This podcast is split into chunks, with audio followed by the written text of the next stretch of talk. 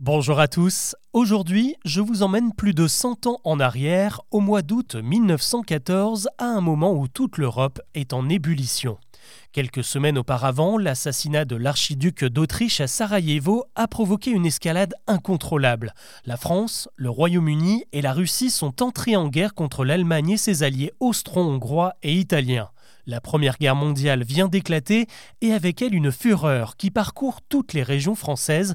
Les entreprises aux origines allemandes installées dans l'Hexagone sont non seulement boycottées, mais leurs locaux sont saccagés, voire incendiés.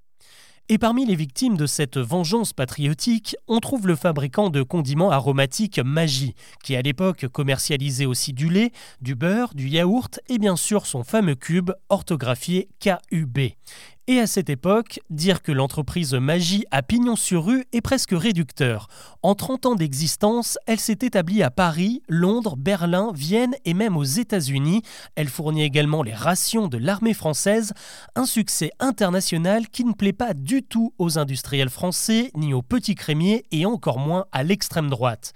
Et parmi ces jaloux, un certain Léon Daudet, le fils d'Alphonse, romancier lui aussi, ouvertement antisémite et futur membre de l'Action française, qui depuis 2012 s'évertue à propager une rumeur.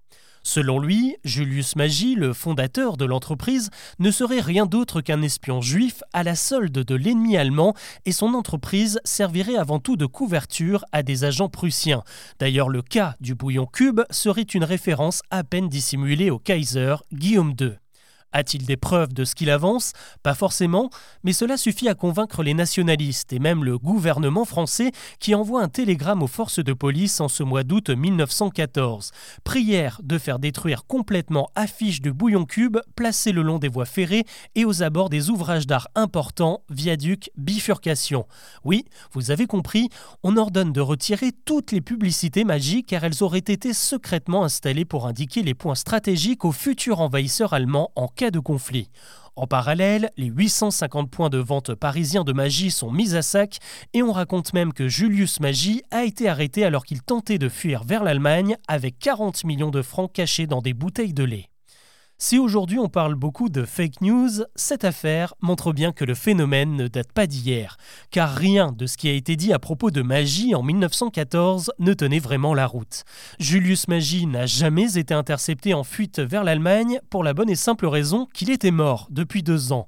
En 1907, c'est le tribunal de commerce de Paris qui lui avait interdit d'utiliser le mot cube, CUBE, et qui l'a donc forcé à trouver une autre orthographe avec un K. Et pour finir, il n'était ni juif et encore moins allemand, car c'est en Suisse qu'il a vu le jour. Toute cette histoire ne lui a heureusement pas retiré sa Légion d'honneur reçue en 1907 pour avoir contribué à rendre le lait plus sûr en imposant la pasteurisation, ce qui a permis au passage de stopper une épidémie de choléra dans Paris, une idée qui avait définitivement du génie.